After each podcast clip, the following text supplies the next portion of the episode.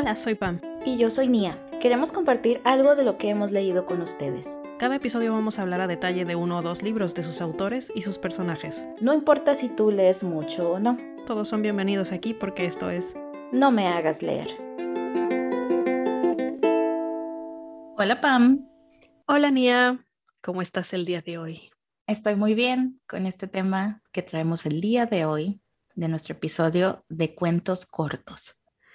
Sí, no habíamos hecho un episodio de cuentos cortos que fuera en conjunto, porque creo que las dos, o si no, o creo que nada más tú, habías hecho episodios aparte de, sí. de compilaciones de cuentos cortos, y a mí me gustan mucho, entonces no veía yo por qué no habíamos hecho uno en conjunto, pero aquí está. Y creo que son dos temas eh, muy diferentes, dos antologías con temas diversos para que tengan opciones. Sí, totalmente diferentes. Yo de hecho voy a hablar de una revista, pero es una revista tan gruesa que pues prácticamente es un libro. Es la revista de fantasía y ciencia ficción. Yo les voy a hablar de una antología que se llama La Renovada Muerte, porque eh, desde que investigué un poco para los episodios de El complot mongol y el, el episodio con el tema de Scandinoir, como que me ha quedado la cosa de conocer más sobre el género de detectives y de noir en general y cómo funciona este estilo literario pero pues del lado mexicano. Entonces, cuando vi que existía este libro, tenía que leerlo. Yo les hablo un poquito de, de mi técnicamente libro, revista de fantasía y ciencia ficción. Es una revista que tiene más de 250 páginas, por eso es que les digo que aplicaba para esto. Después de leerla me pareció interesante discutir las historias de que son autores poco conocidos y pues, se publican en ella. En específico me voy a centrar en el ejemplar mayo-junio del año pasado, por si lo quieren buscar. A través de ese fue que conocí la revista. Es una revista de Estados Unidos publicada por primera vez en el 49 por Mystery House. Rápidamente se convirtió en una de las revistas líderes en el campo de la ciencia ficción y fantasía, con una reputación formada por publicar material literario e incluir historias más diversas que sus competidores. De hecho, en su momento fue el medio que Stephen King usó para publicar, bueno, empezar a publicar la serie de La Torre Oscura. Mm. de hecho, todavía pueden comprar ese ejemplar a través de su página. No se asusten si entran a la página y dicen, oh por Dios, de pronto estoy en los noventas. Está horrible su página. Ahí se las voy a dejar en el sitio. Espera, ¿la de Stephen King o la de la revista? La de la revista. Ah, bueno. sí. Para aclarar. Para aclarar. Eh, la publicación incluye cuentos, novelas cortas y poemas de diversos autores, en estos dos géneros, además de algunos artículos del equipo de, de, edición que la verdad a mí no me interesaron mucho, pero pues ya cada quien.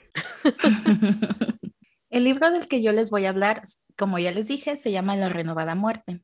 Esta antología fue publicada en el 2018 y fue reunida por el escritor mexicano F.G. Hagenbeck. Como él explica en la introducción, quería demostrar que el género de noir mexicano aún existe después de años de que pasó de moda y que pues ya se le fue considerando cada vez más como un género literario menor a otros. Desde mi punto de vista, creo que esto es porque los temas violentos pueden llegar a ser vulgares y sensacionalistas por una mera intención de entretenimiento. Mm, sí. Especialmente porque, como lo explica Hagenbeck, el tema policíaco y noir pues se ha convertido en algo que en tiempos modernos es intrínseco al narcotráfico. Entonces tampoco es un tema fácil de escribir ni de leer. Pero aquí lo que intentó, sí, lo que intentó Hagenbeck fue reunir algunas de las mejores historias, según su criterio, escritas en los últimos años. No viene el año de cada publicación individual, así que no sé qué tan modernas son. Voy a, a decir un aproximado como de unos 20 años probablemente, que esa es una de las cosas que luego no me agradaron mucho. Lo que sí me agradó es que antes de cada historia te habla un poco de cada autor entonces ya tengo como muchas referencias de los que quiero leer y a los que quiero ignorar. ah, pues eso tienen en común las dos publicaciones, porque también así es la, la, revista de fantasía y ciencia ficción. Te dice un poquito sobre el autor en antes, aunque claro, no necesitan decirte fecha de publicación porque literal es ahí, entonces con que sepas de qué año es el, el ejemplar ya sabes. Pero sí, también dije, ah, ya sé qué autores buscaría y qué autores ya, ya y muere. Y miren, como en otros episodios en los que hemos reseñado antologías y colecciones, les contaremos tres de las historias que más nos han gustado, que nos llamaron la atención y un poco de los autores, si se incluye, ¿no? Al menos de mi parte, del lado de la renovada muerte, una advertencia porque, como se imaginarán cuando mencioné la palabra narcotráfico, las historias pues son de naturaleza violenta. Y aunque en mi resumen intenté quitar cosas explícitas, pues tampoco tiene caso que mencione o que no mencione las partes de la historia que son fuertes y agresivas, porque pues si no, no hay historia. Pero pues como saben, Pamela pone los minutos de las secciones del episodio por si prefieren saltarse las historias y escuchar nuestras opiniones generales al final. Así es. Entonces haremos una combinación en donde nos, nos vamos a estar saltando entre géneros. Y miren, empiezo yo para que tengan como una historia un poco intensa. Intensa, exacto. y luego ya Pamela les da el apapacho. la primera historia de la que les quiero contar se llama Gris Toledo y su lindo bebé. Esta historia es de un autor que de hecho Hagenbeck menciona como uno de sus favoritos, Elmer Mendoza. Mendoza es sinaloense y además de escritor también es catedrático en la Universidad Autónoma de Sinaloa y es miembro de la Academia Mexicana de la Lengua. Se le considera como el primer narrador que recoge con acierto el efecto de la cultura del narcotráfico en nuestro país. La obra por la que probablemente es más popular y que ganó premios también se llama Balas de Plata, es del 2008, y ahí aparece por primera vez la figura del detective y funcionario de la policía mexicana, el zurdo Mendieta. Él es protagonista de esta historia y lamentablemente no me queda claro de dónde viene esta. Les repito, es algo que luego me desesperó porque parece que es como un capítulo o parte de una serie, porque de hecho ya existen seis libros del zurdo Mendieta. El último salió el año pasado. Entonces, bueno, ahí disculpen, yo también me quedé como que, ¿y quiénes son estos personajes? Entonces, Gris Toledo y su lindo bebé. Gris es una de las agentes que trabaja con el zurdo Mendieta y se está despidiendo de él porque se va a ir de maternidad. Unos minutos después de salir, Gris le llama a su jefe. Solo alcanza a decirle que le están secuestrando en ese momento. El zurdo Mendieta empieza a moverse y descubre que en los últimos días han secuestrado a otras dos mujeres embarazadas. Ahí decide llamar a Samantha, una capiza del cártel del Golfo, a la que le pide el favor de poner a sus halcones a buscar gente con un recién nacido. Gris se le adelanta y le marca al zurdo Mendieta. Le dice que está en un restaurante. La recoge acompañado de un médico y les cuenta que la drogaron. Solo recuerda a una mujer de ojos verdes con una bata y no vio a los dos hombres que la cargaron. Mendieta le pide a alguien apodado Steve Jobs, que es como que el del cibercrimen de la policía, que busque a doctoras de ojos verdes en la ciudad. Con la ayuda de un testigo que vio a un hombre entregar dinero y lo que ahora supone es un bebé a una pareja en un auto, Mendieta manda a los agentes a que busquen a un auto igual.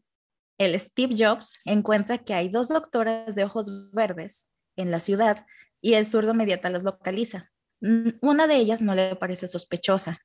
La otra resulta ser la ginecóloga de Gris, pero tiene días que se fue de vacaciones a Mazatlán y le da el contacto a la doctora que dejó a cargo de Gris.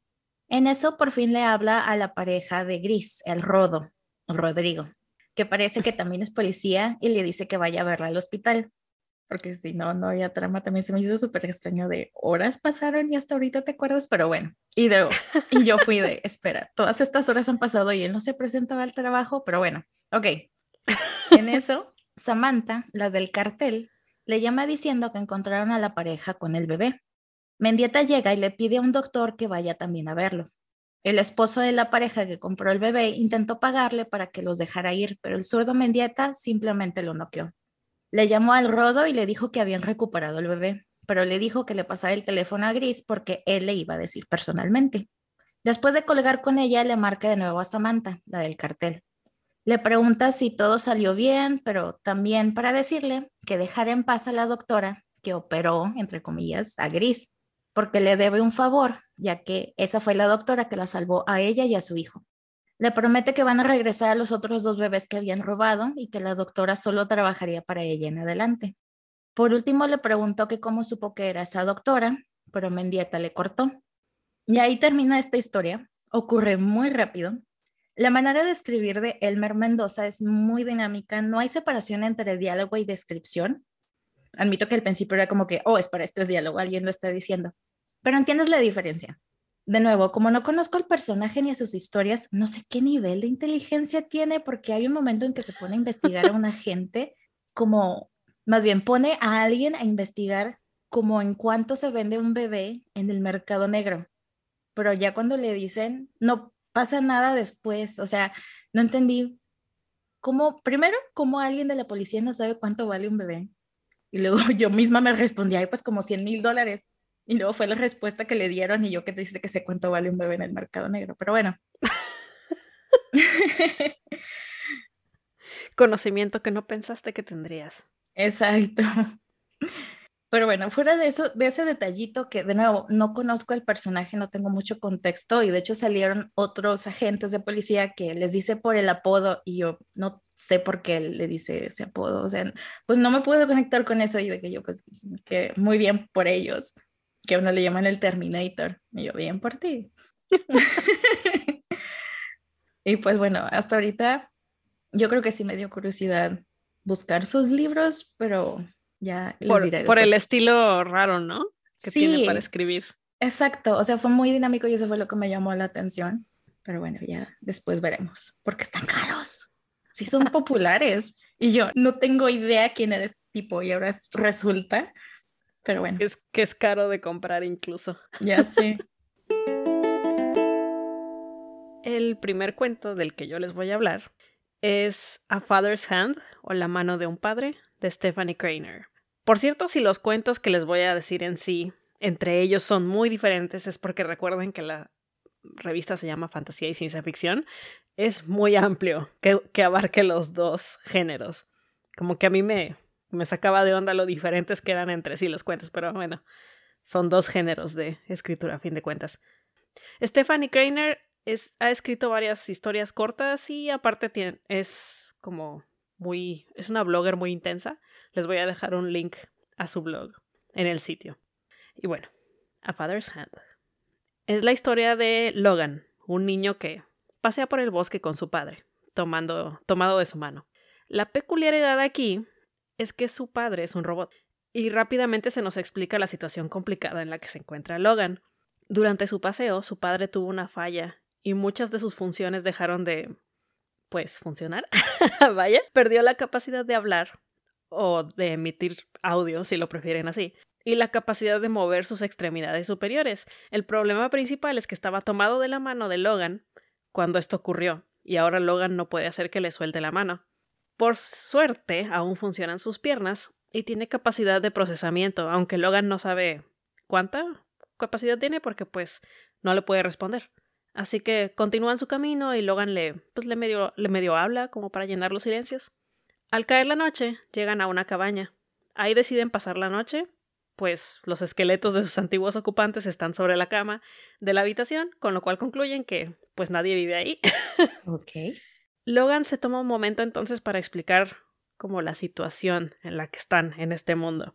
Los humanos y los robots entraron en guerra y al final el mundo, pues como lo conocían, ya terminó. Su padre siempre le había dicho que en esa horrible guerra realmente nadie había ganado, pero que los robots no odiaban realmente a los humanos, era más como que los veían como incapaces de hacer buen uso de los recursos del planeta. Era algo de lógica, vaya. Ah, cuando Logan despierta, se encuentra con que hay otro robot con ellos, uno llamado Charlie. Charlie no entiende la relación entre Logan y su padre porque pues los humanos no los consideran seres vivos. Logan le dice que a él no le importa, que él ve a su padre realmente como su padre, y cuenta la historia de haber sido un niño que nació en medio de la guerra y fue abandonado por sus padres en medio del conflicto y rescatado por un robot que estaba destinado a ser maestro de primaria, porque como que tenían tenían objetivos cuando recién los construyeron, ¿no? Y este robot iba a ser un maestro. Y bueno, ese es por eso es que es su padre. Charlie examina a su padre y le dice que realmente no puede hacer ya nada para repararlo, que el CPU está demasiado dañado. Logan considera acabar con su vida, o sea, con la de Logan, como que siente que ya no le queda nada. Sería sencillo también, porque pues su mano ya se está gangrenando, y bastaría con quitar a la fuerza la mano del padre para que las toxinas ya invadieran lentamente el resto de su cuerpo. Pero Charlie entonces le muestra un archivo TXT que quedó en la memoria de su padre, que realmente como que su padre antes de dejar de funcionar guardó ese TXT para él, en el cual, en el cual le decía que pues que no se rindiera. Así bueno, Charlie le Charlie. Así bueno, Charlie le, le propone una solución un tanto arriesgada. Al final, vemos a Logan meses después caminando por el bosque, acostumbrándose al sentimiento fantasma que proviene del lugar donde antes estaba su mano, pero que ahora tiene una mano robótica que Charlie había ayudado a ponerle como prótesis, una de las manos de su padre. Y así acaba. como que no, nos, no se nos dice mucho, por eso me gustó mucho este cuento. No nos dicen gran cosa del mundo. No sabemos por qué hay gente muerta, supongo que residuo de la guerra, pero ni por qué está vagando por el bosque Logan. Pero la historia igual está bonita, o sea, como que sí dije, ay, cosa, pobrecito, su papá. Pero ya no estará solo. Eh, ya no, sí. ok, la segunda historia que les quiero contar fue escrita por Iris García Cuevas, escritora y periodista originaria de Acapulco, Así que tiene una perspectiva muy particular sobre la violencia como contexto. Y de hecho se dice que uno de los primeros libros que leyó fue El complot mongol. Entonces todo se relaciona, todo. todo. Su libro más popular se llama 38 toneladas, que tampoco lo había escuchado. y ahora sí, esta historia se llama Ni aunque te quites. Comienza con una mujer a la que solo conocemos como la licenciada, o sea, una abogada para los que no sean de México. Así se les llama generalmente a los abogados. No especifica si trabaja en la policía o en qué área del sistema judicial. Es algo también lo que me agradó, que me lo dejó vago. Ella comienza explicando que está muy cansada y hasta piensa en tomar la pistola que tiene en su cajón y terminar con todo, pero termina encerrándose en el baño por unos momentos. Sale y atiende a la siguiente persona que le está esperando. Una mujer joven que le pide que investiguen la muerte de su hijo Gonzalo. La versión oficial es que lo agarraron a él y a su amigo asaltando a una pareja y cuando ocurrió cayó de un acantilado. Pero la mujer dice que vio dos agujeros de bala en la espalda del cuerpo de su hijo. La licenciada, entre que ya no quiere creerle porque sabe en lo que se metería, le dice que si el amigo estaría dispuesto a declarar de nuevo pero la pareja no levantó cargos, entonces no lo arrestaron y los padres del amigo lo enviaron fuera de la ciudad. La madre decía que solo quería saber la verdad y aunque la licenciada cree que está sobrevalorada, le dice que van a investigar, más que nada para que ella se fuera. Al terminar el trabajo, le dice a su escolta que quiere ir a tomar un trago. Pero como es lunes y todo está cerrado, la termina llevando a una cantina en una zona insegura. Y cantina es una palabra muy elegante, la verdad, pero bueno. El escolta se llama Martín, se baja con ella y comienzan a tomar. Martín le pregunta que si le pasa algo porque la ve muy acongojada. Le pregunta que si no tiene amigos para salir o así distraerse. Ella le contesta muy a fuerzas y solo puede pensar en su divorcio. La mujer que comienza a desnudarse en el como escenario se lo hace muy familiar y cuando termina se acerca a su mesa preguntando que por qué la seguían a ella y no a los que mataron a su hijo. La licenciada la reconoció por la voz, pero no se acordaba de su nombre. Martín la invitó a sentarse y le empezó a preguntar cosas del caso para ver cómo podían ayudarla. Ella se presenta como Elisa y les cuenta su historia de nuevo. La licenciada la escucha muy a fuerzas, pero le envidia porque ella sí tiene algo por qué llorar y no como lo que le pasa a ella, que ella considera que no es nada. Al siguiente día, la licenciada se despierta por una llamada de Martín, quien le pide que le abra la puerta, porque pues, ella la verdad está muy cruda. Martín le llevó de desayunar y la verdadera parte del forense, donde dice que Gonzalo recibió dos disparos en la espalda y cuando cayó del acantilado ya estaba muerto. Los policías que le dispararon amenazaron al forense para que cambiara esto. Uh. La licenciada le dice que para reabrir el caso, el forense y el amigo de Gonzalo tendrían que declarar. Martín le responde que puede protegerlos, pero la licenciada sabe que eso no es posible. En eso, le llaman a su celular de un teléfono desconocido. Ahí es cuando sabe que ya se dieron cuenta e incluso unos segundos antes se tiran al piso y empiezan a balear su casa. Al parecer se metieron con alguien llamado La Maña, que es un personaje que se repite en varias historias de diferentes autores. Yo no lo conozco. Las autoridades aprovechan para echarse la medallita y terminan saliendo ante la prensa junto con la licenciada que está dando un discurso de cómo piden justicia por la muerte del adolescente y que no tienen miedo de cumplir su deber. Cuando termina, el procurador le llama, no para preguntarle cómo está por la balaseada, sino para decirle que ya lo arreglaron, que no se preocupe. La licenciada sabe que arreglaron que la maña sacrifique a uno de los suyos. Uno de los policías que le disparó a Gonzalo va a ir a la cárcel pero sabe que no es tan fácil porque tienen que sacrificar a alguien de su parte. O sea, ya sería ella o a Martín o a los dos, porque nadie se mete con la maña. Saliendo de la rueda de prensa, se despide de Elisa y cuando se suben a la camioneta, un vehículo guindo se les empareja. La licenciada y Martín toman sus armas y parece que la licenciada ya no tiene más ganas de morir y le dice a Martín que quiere ir por otro trago. Y ahí termina. Esa historia me gustó. sí, ese medio muy abrupto el final, pero me agradó la licenciada como personaje. Y de hecho se me hace interesante cuando no tienen nombre propio. Ah, sí. pero es, divertido. Pero ya habíamos discutido historias así, que por, por, alguna razón te hundes mucho en la trama cuando no sabes los nombres. Nada más dicen, la esposa de no sé quién, el hombre, sí. Y de hecho, hasta que terminé me di cuenta de que no tenía nombre.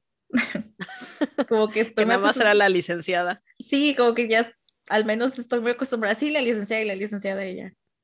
Yo espera, también tiene nombre. Además, no es un policía y eso se me hizo también de que, ay, es cierto, como hasta más creíble de alguna manera. Y de ella me gustaría leer más aparte de la autora, eh, la medio la investigué un poquito y vi que le gusta leer cuentos cortos también. Ah. Entonces, y tiene varios escritos, entonces también sería padre buscarlos. Mi siguiente cuento se llama The World a Carcass, El mundo un cadáver. Carcass es cadáver, ¿verdad? Sí. De Rich Larson. Rich Larson es un autor de cuentos cortos que aparte de que, de que lo han traducido a varios idiomas, o sea, no es tan poco conocido, uno de sus cuentos, llamado Ice, fue adaptado para la serie de Love, Dead and Robots. Voy a tener que buscarlo porque ya no me acuerdo y sí me gustó esa serie. y bueno, sobre el cuento. Esta historia inicia con el funeral del padre de la princesa Daxla, Daxla se siente perdida por la muerte de su padre, y su tío se aproxima a ella y le dice que de ahora en adelante las cosas van a ser diferentes. Poco después, su madre sucumbe ante la locura y la depresión, aparentemente por la pérdida de su padre también. Su tío le recuerda una vez más a Daxla que las cosas son diferentes ahora, y después de la muerte de su madre, hace encerrar a Daxla en una torre para él ser el único que reine sobre el pueblo. Daxla pasa mucho tiempo odiando a todos, odiando a su tío y al joven soldado que pusieron para cuidar que no escape, y a su madre por haberla abandonado. Además, un día su tío la lleva a que la vean muchos hombres como si fuera mercancía, para que alguien decida si se quiere casar o no con ella y llevársela. Sí, está bien gacha esa escena de que pues la para prácticamente en un pedestal que gira para que la vean. Está súper Weird. Con una campana. Muchacha en venta. Muchacha en venta. Casi, casi. A fin de cuentas, Daxla ya tiene 14, así que ya, o sea, ya que se case. Obviamente. Daxla y el soldado que la cuida poco a poco empiezan a, a hablar. Y no se hacen amigos per se, pero al menos forjan una especie de relación parecida al compañerismo. Él le dice que su nombre le fue arrebatado por ser fiel a su padre, al padre de Daxla, y habla de cómo su padre pues tampoco era del todo bueno, porque también lo hizo matar gente y hacer cosas, o sea, como que se nos elimina esa imagen de que el padre de Daxla era el rey perfecto, ¿no? Mm. Esto no es muy fácil de, de, digerir al principio para ella, obviamente, pero Daxla es un personaje fuerte. Un día, el gran sacerdote la visita y le provee tres ranitas. No sé por qué me enternecieron tanto esas ranitas, no, casi ni las describen, pero no sé, mi cabeza ¿En mi los huecos. Sí, en mi, en mi mente son de esas ranitas multicolores hermosas. Las pone en una fuente del jardín en el que Daxla sale sol- a relajarse sola y Daxla, Daxla luego luego sabe lo que son. Son ranitas venenosas. Por eso es que me las imagino multicolor, porque ya saben que las ranitas con mucho color son, pues son venenosas. El sacerdote le dice que no está de acuerdo con los planes de su tío y pues que ella sabe lo que debe de hacer. Básicamente dice, aquí te dejo estas ranitas, haz lo que quieras, yo te echo las, te echo porras. Así, cuando se hace la fiesta en la que van a casar a Daxla con el hombre que la eligió, que X quien sea, las ranitas ya tienen el tamaño suficiente y Daxla va y contamina los, los barriles de cerveza con su veneno. El último en beber de esa cerveza es su tío. Y mientras todos a su alrededor, ya más contaminados, empiezan a caer en agonía y muerte, Daxla se aproxima a él y le dice que de ahora en adelante las cosas serán diferentes. y así acaba. Un momento. Ajá. ¿Ocurrió daño a las ranitas? Este, sí, creo que sí. Las exprime. O sea, bueno, sí, según yo sí las ahoga en el, en en la, la cerveza. cerveza. Pero bueno, No. Mm. murieron por su patria las ranitas. Pero me gustó este, me gustó el cuento, porque aparte como que pensé que iba a haber una historia de amor ahí con el, el soldado, pero, pero no, lo único que logró es que eventualmente el soldado se hizo fiel a ella, porque le gustó, pues como pensaba Daxla, Ujú. y pues ella les ganó a todos. Además, creo que eso hubiera traído otro problema de, espera, ¿cuántos años tiene el soldado? Ah, sí, sí, también, porque dije, o sea, el, el punto es que no se case con nadie, pues si es una niña de 14 años. Y el soldado, pues ya hasta fue a la guerra, o sea, ni de chiste. Mínimo tenía 18, mínimo. Ya, mínimo. Sí. La última historia que les quiero contar se llama Kristallnacht. Y sí, en alemán. Es el mismo nombre a la que se refiere como la noche de los cristales rotos, que así brevemente, por si no saben, fue una serie de linchamientos y ataques ocurridos en Alemania nazi y Austria también durante la noche del 9 al 10 de noviembre de 1938 por parte de miembros de la milicia del partido nazi en contra de ciudadanos judíos. ¿Qué tiene que ver esto? Bueno, les cuento esta historia que fue escrita por Liliana Blum, ella es de Durango, donde también se desarrolla. Entonces, era el 20 de febrero de 1914. Roberto barría la calle afuera de la tienda de sus padres, que se llamaba Casa Blum, ropa y novedades. Su madre le dijo que también barriera la de los vecinos, porque no estaba de más quedar bien. Roberto tenía 13 años. Sabía que ya no podía comportarse como un niño, aunque no tuvo bar mitzvah, porque no tenía familia ni otros judíos a quienes invitar. La guerra hacía que todo fuera escaso también. Esa noche, cuando terminaba de leer, escuchó voces que venían de la tienda. Se asomó por la escalera de caracol hacia el pasillo que dividía la tienda del cuarto de sus padres. Su papá le hizo un gesto con el dedo para que no hiciera ruido mientras iba hacia la tienda. Su madre lo seguía.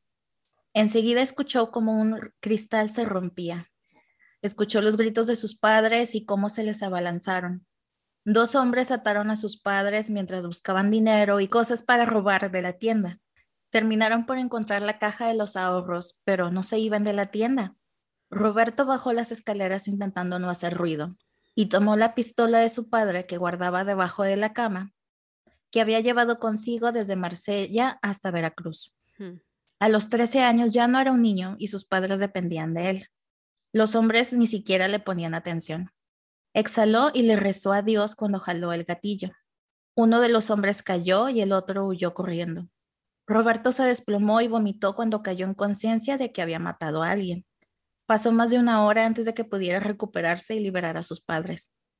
Pero entonces el tiempo ya había dejado de existir. Y aquí termina. Esta sí es una historia corta, muy corta. Sí. Creo que es la más corta de la colección. Lo que me gustó fue el tema, al menos lo que más me gustó. Eh, hasta incluso me pregunto si es noir, y ahí les dejo de tarea si la consideran como una historia noir. Me agradó porque se me hizo original. Eh, casi no escuchamos de las influencias de migrantes en México y menos de la época de la revolución. Creo que lo que hace esta historia noir es el punto de vista personal y la tragedia que le pasa a este niño que ahora ha matado a alguien, ¿no? Tenga o no justificación. Yo creo que son temas. Sí, que creo que son temas muy comunes de las historias noir. O sea, si es justicia o no, si tiene razón o no, todo esto. Y obviamente es un resumen, pero esta historia tiene un poco más de historia de fondo. Pues yo se lo resumí mucho, ¿no? Porque si no eran muchas descripciones que a lo mejor iba a ser muy largo. Pero está muy bien escrito estas descripciones. Esta es una de las historias. Esta es una de las autoras que me gustaría buscar más Generalmente no me gusta cuando describen cosas de fondo que no tienen mucho con la trama, mm. pero esta me agradó, no es aburrida, no es pesada, o sea, medio como que te va adentrando a la vida de Roberto, entonces estuvo bien. Sí, incluso con la historia corta te, te apegas al personaje, o sea, sí te da cosita al final, que, o sea, eso del tiempo terminó.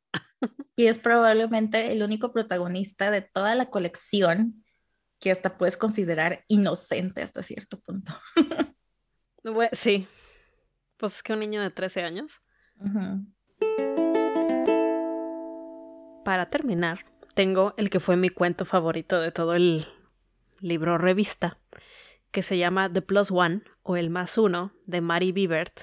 Y tengo que hablarles de Mary Bibert porque todos los demás autores busqué sus, sus biografías y dice, ah, escribe, ha escrito cuentos y le gusta el soccer y viajar y cosas así random. Bueno, no hay, no hay biografía, hay de las pocas biografías de autores son tan random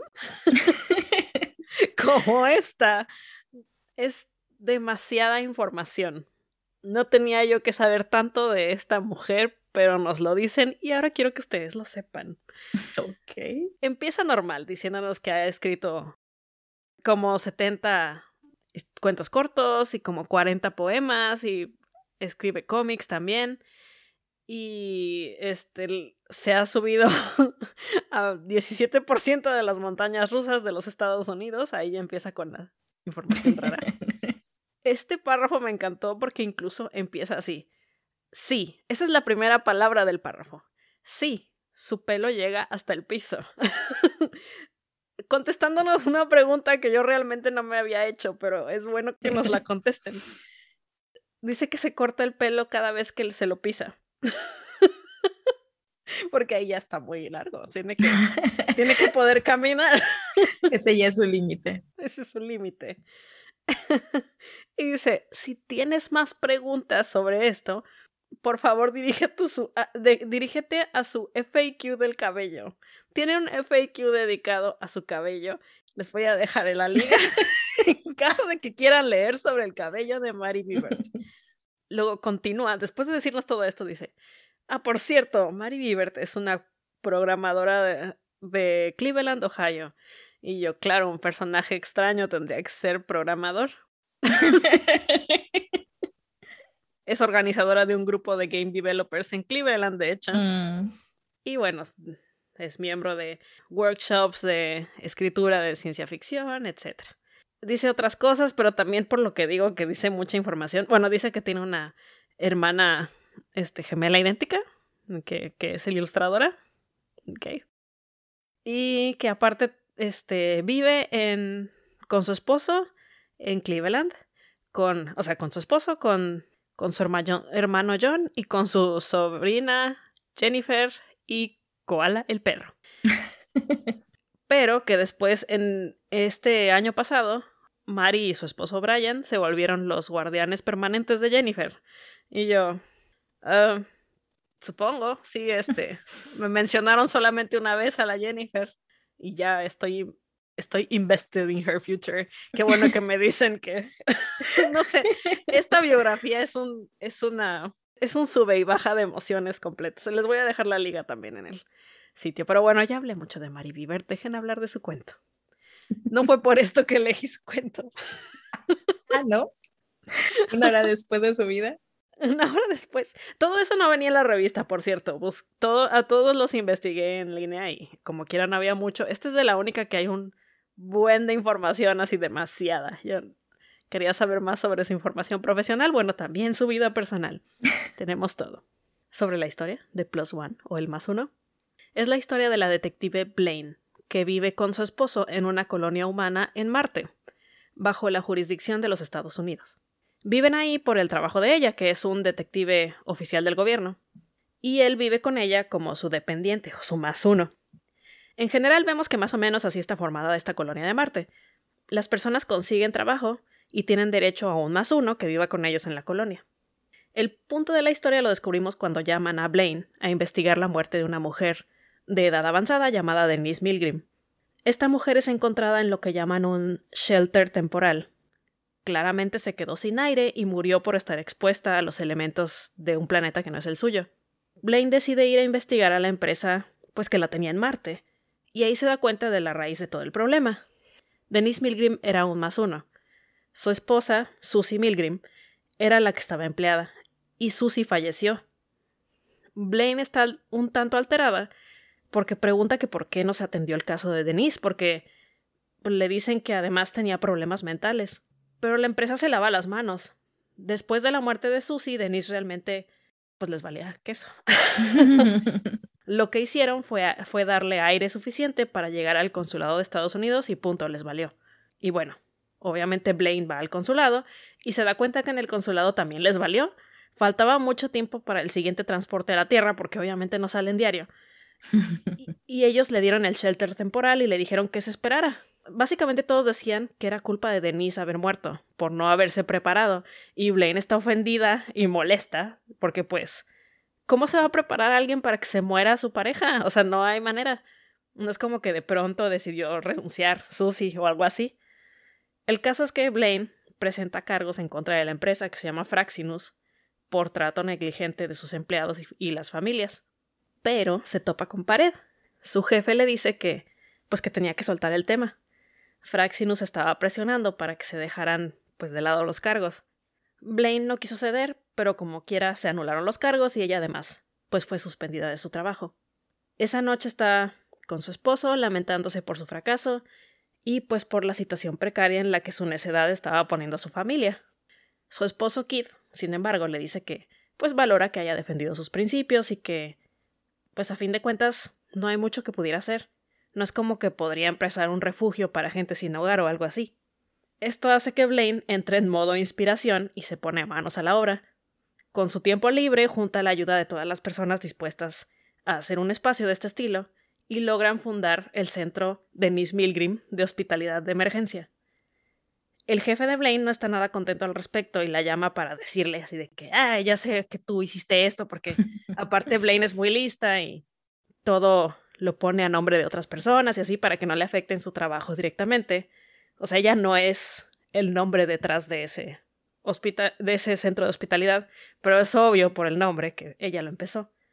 Pero Blaine no se deja intimidar por su jefe. Le dice que si quiere la puede correr, pero que no hay nadie que la supla en mucho, mucho, mucho, mucho espacio y tiempo de distancia.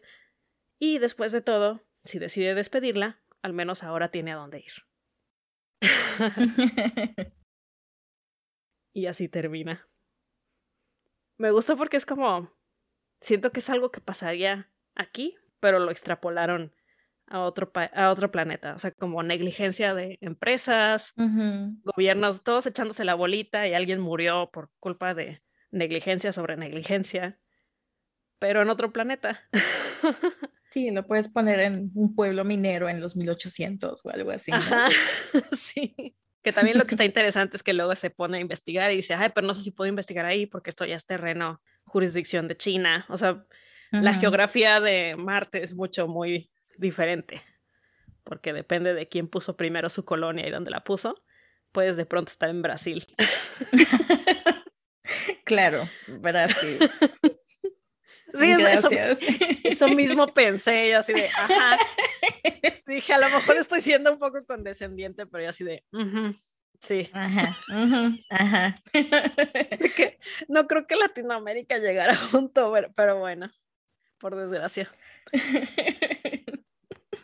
Digo, en general, quién sabe cuánto podemos llegar más allá, ¿no? Pero ok. Sí, no sé. Pero pues según yo, en general en Latinoamérica no está muy bien el, la investigación así como espacial. Entonces sí, dije, mm, pues te creo China, pero no sé si te creo Brasil. En fin. Al menos no dijeron México porque entonces sí de que no, cero te creo. Sí, de que no, cierro el libro y... Sí, te creo todavía más Brasil, la verdad. Ay, es, es gracioso porque es cierto y es triste. Exacto. Oh. Y bueno. En fin. Ya sé. Ok, opiniones generales. Yo antes de decir opinión, no general, pero específica el libro, nada más quería compartir. Ya saben, mis, yo soy niña quejumbritas. Y es que en el libro de La renovada muerte, en la historia de Ni aunque te quites, de Iris García, en su introducción donde hablan de Iris, dice, siempre comento que las mujeres son las que llevan la batuta del género negro en México, quienes poseen más fuerza y contundencia en sus letras. Ellas, autoras provenientes de sitios ajenos a las academias clásicas, han sabido rebasar y dejar al resto de nosotros detrás con un estilo propio y único. Solo hay tres historias de tres autoras de 19 historias compiladas aquí. Pues me quedo, a ver, ¿cómo? o sea, son pioneras y son de las mejores y ni siquiera llegamos a un tercio de 19. Ajá. Entonces, yo no sé si quiso hacer el favor, si nadie lo revisó, nadie se puso a pensar, momento, no nos estaremos metiendo la pata en la boca. Pero, ok. Me recordaste ese póster que vi en LinkedIn de este seminario sobre la diversidad en el trabajo. Y eran siete, eran siete u ocho conferencistas puros vatos. ya sé, ya le host, ¿no? sí. y de que creo que están haciendo algo mal aquí. pero. Y miren, o sea, sí, es de. Si no hubieran puesto eso, me hubiera valido. Ni lo hubiera pensado. A lo mejor hubiera sido. Sí, pero lo pusieron y estabas buscando las historias por mujeres, ¿no? Ajá, entonces fue de que, momento, espera, que déjame checar el índice. Entonces, ay, pero, ok. Comentario aparte. La verdad es que este libro de La renovada muerte me puso triste. Fue difícil de leer. Personalmente creo que lo malo de este tipo de temas, la violencia, el narcotráfico, es que no está tan lejos de la verdad. Ah, sí. Y sí llegó un momento en que no eran historias tan trágicas tal vez, pero es que en verdad la mayoría de los personajes ni siquiera te cambian, que digas de que de que, ay, pues es, es un villano, pero, ay, qué chido es. O sea, no, no sé, no tuve esa conexión, al menos con la mayoría. Con las historias que les conté se me hicieron muy buenas, pero este, fuera de la última de Crystal Knight, no tuve esa conexión que yo pude decir, ay, qué padre historia, aunque fuera súper trágica. Y también tenía sus momentos en donde parecía el libro vaquero, nada más que mejor escrito.